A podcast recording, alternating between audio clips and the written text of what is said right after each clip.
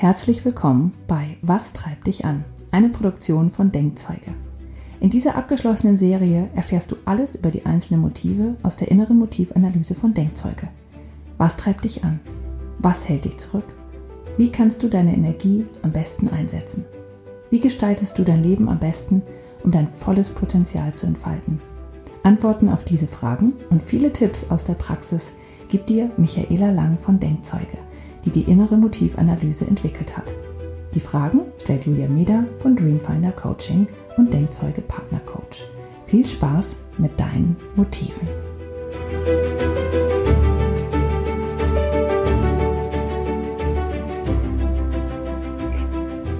Wir sprechen heute über das Motiv Ästhetik und Schönheit. Und äh, ja, darauf freue ich mich sehr. Es ist ein sehr schönes Motiv.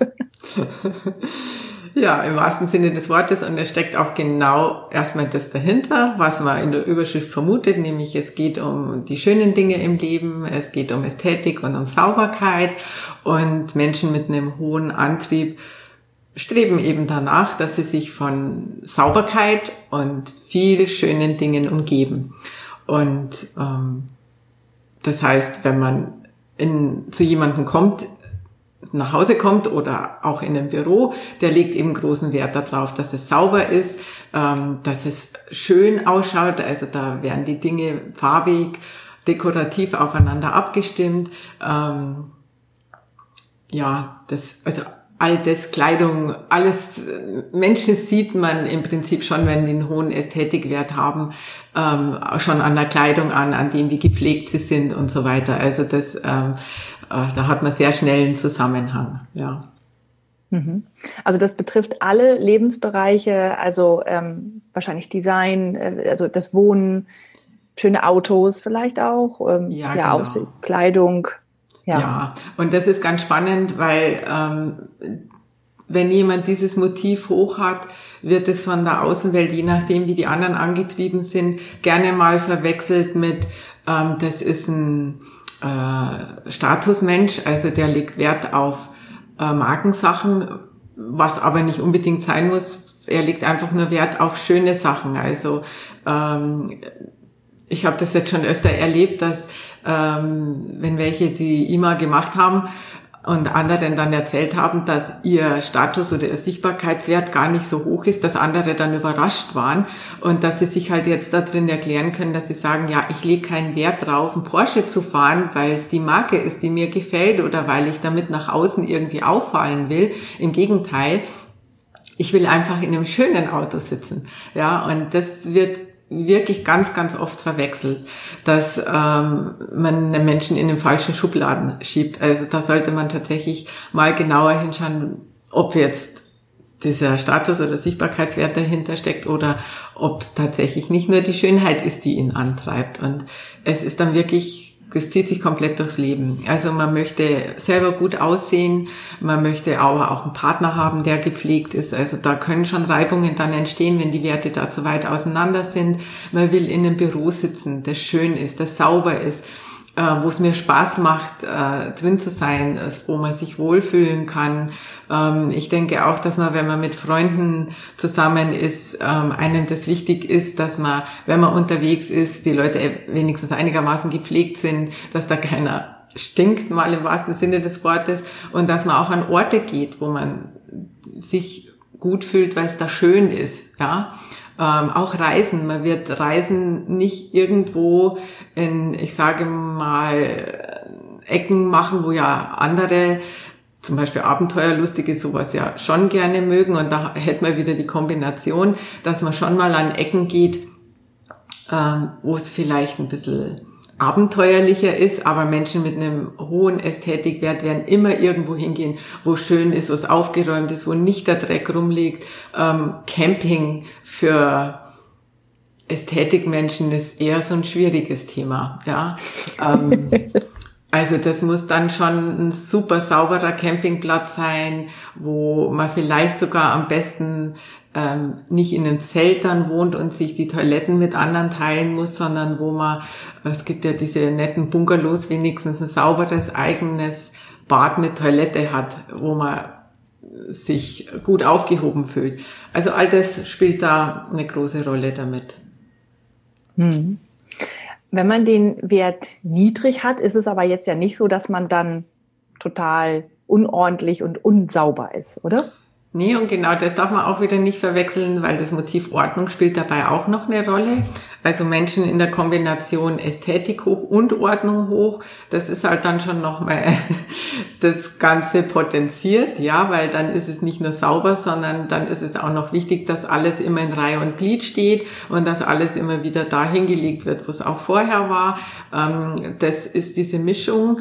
Aber wenn ich jetzt ein niedriges Ordnungsmotiv habe, dann kann man auch ein einfach sauberes, hygienisches Chaos haben. Ja, also wir haben zwei Kinder in der Familie, die haben Ästhetik sehr hoch und Ordnung sehr niedrig und das ist ganz interessant, ähm, wenn unsere Tochter zu uns kommt und der Koffer aufgemacht wird, dann springt mir alles erstmal entgegen und dann muss das alles erstmal in die Waschmaschine und gewaschen werden, weil das muss ja sauber sein, ja. Und wenn das halt nicht ordentlich zusammengelegt war vorher, dann ist es aber nachher so gefühlt nicht mehr sauber. Also das ist so ein ganz, ganz äh, lustiges Phänomen, das ich da immer mal wieder erlebe oder auch bei meinem Sohn, der äh, sich wirklich gerne mit schönen Dingen umgibt und Design und Kunst und alles, alles liebt und ähm, natürlich auch für sich sorgt, dass er gepflegt ist. Aber ähm, ja, wenn ich auf seinen Schreibtisch oder so schaue, dann denke ich mir immer so, hm, okay, da sieht man wieder, dass diese Kombination Ordnung und Ästhetik zusammen nochmal was anderes macht, als wenn die beiden auseinander sind. Mhm. Deswegen gibt's da dann tatsächlich schon Unterschiede. Und ich würde jetzt auch nicht sagen, dass jemand, der ähm, niedrigen Wert hat in Ästhetik, ähm, ungepflegt ist oder so. Ähm, aber er legt einfach nicht so diesen Wert drauf, ja, ob jetzt jeder Krümel, der am Boden liegt, gleich wieder weggeputzt wird oder ähm, also wir beide, glaube ich, sind weit auseinander. Ich habe einen hohen Ästhetikwert, du hast einen niedrigen, du kannst es jetzt dann vielleicht gleich zurückspiegeln. Für mich ist es so, wenn ich durchs Haus gehe und ich sehe das, okay, in der Ecke äh, sammeln sich die Staubflusen und da oben sind die Spinnweben. Ich hole jetzt gleich mal das Ding, das kann ich dann nicht stehen lassen und du kannst da wahrscheinlich gut dran vorbeigehen. Ich kann das super ja. sehen, ja. Genau. Ich habe erstmal der Wichtigeres zu tun.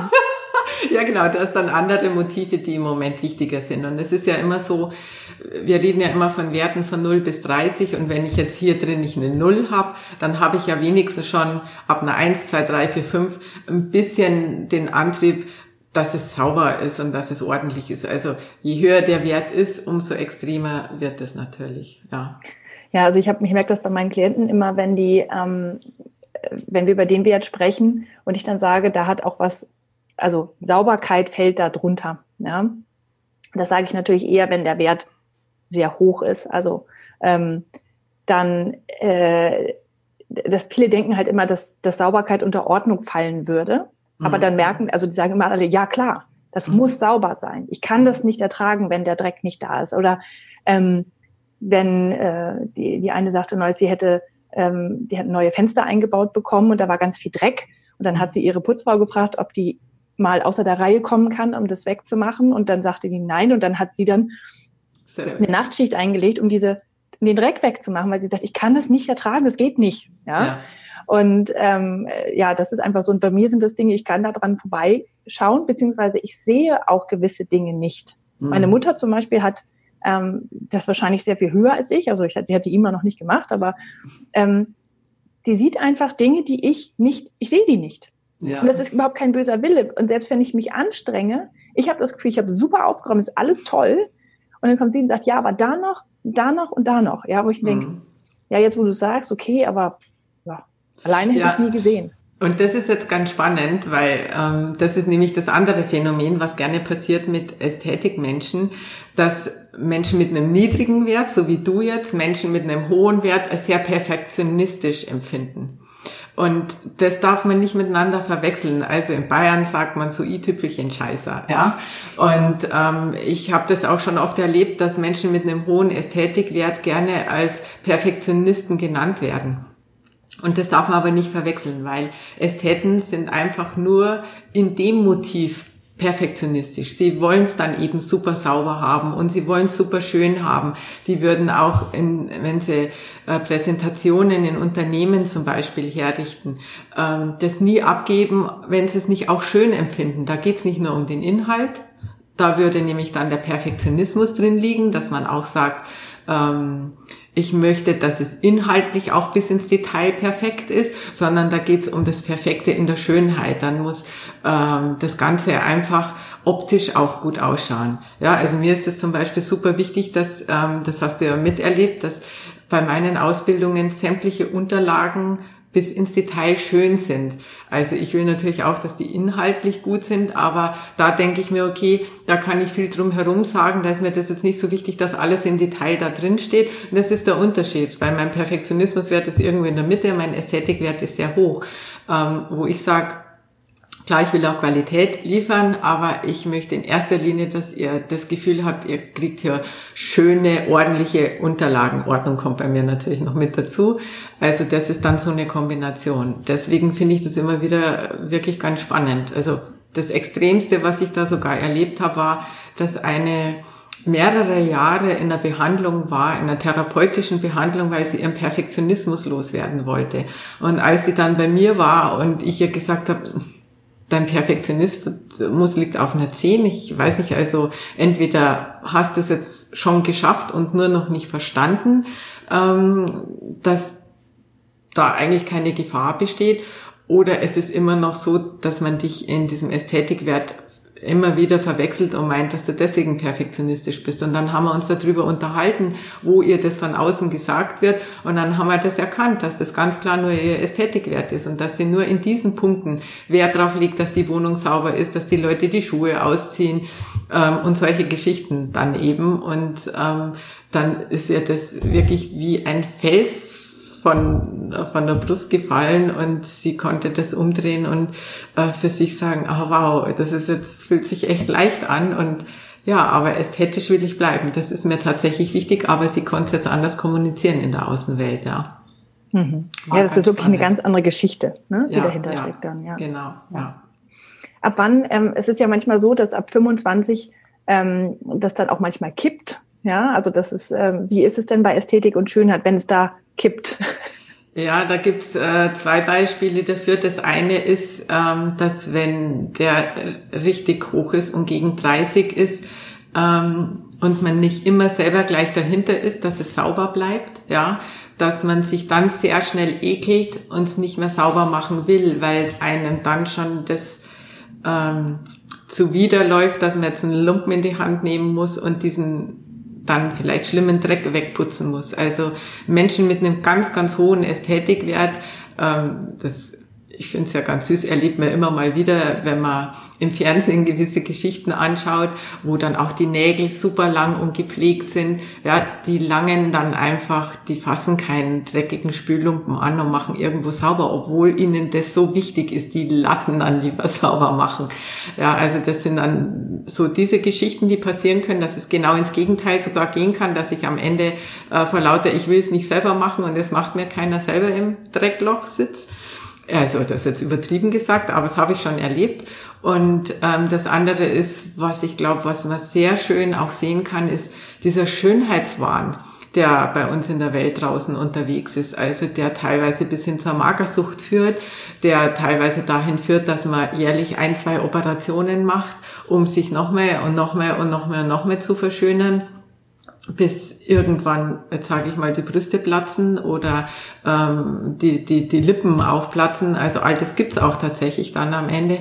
Oder ich sag mal, aus einem eigentlichen ähm, Bild der Schönheit ähm, etwas geworden ist, was für viele dann nicht mehr schön ist. Ja, für mich ist da das blühende Beispiel Michael Jackson gewesen, ja, der sich, äh, wie ich finde, fast, ähm, naja, unmenschlich schön operieren hat lassen. Ja, das sind dann die anderen Geschichten, die passieren können, wenn man Wert über 25 und dann geht es eben schon in Richtung 30 hat, ja, weil dann hat man einfach überhaupt kein Kompromiss mehr dann ist. Man will man kompromisslos schön sein und da tut man auch alles dafür, da gibt man alles dafür, da gibt man eben alles mögliche an Geld aus dafür. Deswegen ist das auch tatsächlich ein Motiv, wo man viel Geld braucht, wenn man da einen hohen Wert hat.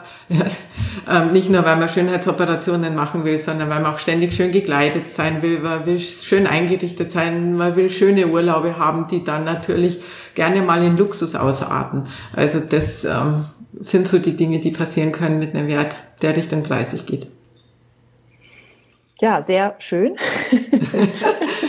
ja. Also ein, ein wunderbares Motiv, was auch, ähm, äh, ja, ich glaube, das ist auch wieder eins von denen, wenn man das selber hoch hat, dann ist das schwer verständlich, wenn andere das nicht hoch haben oder wenn das, das nicht auch so empfinden. Ja, ja Genau, das ist tatsächlich eines dieser Motive, wo Menschen gerne sagen, die das hoch haben, ja, aber das ist doch jeder, jeder will doch ein sauberes Ambiente haben und das ähm, nee, will nicht jeder haben und das muss auch nicht jeder haben und das ist im Übrigen bei allen Motiven so, dass oder bei den meisten ist es tatsächlich so, dass man glaubt, wenn man das selber hoch hat, dass andere das doch auch so haben müssen. Da gibt es jetzt noch mal ein bisschen Unterschiede bei den einzelnen Motiven, aber bei Ästhetik ist es definitiv so, ja. Ja, sehr schön. Also, äh, das war Ästhetik und Schönheit und äh, vielen Dank. Danke dir.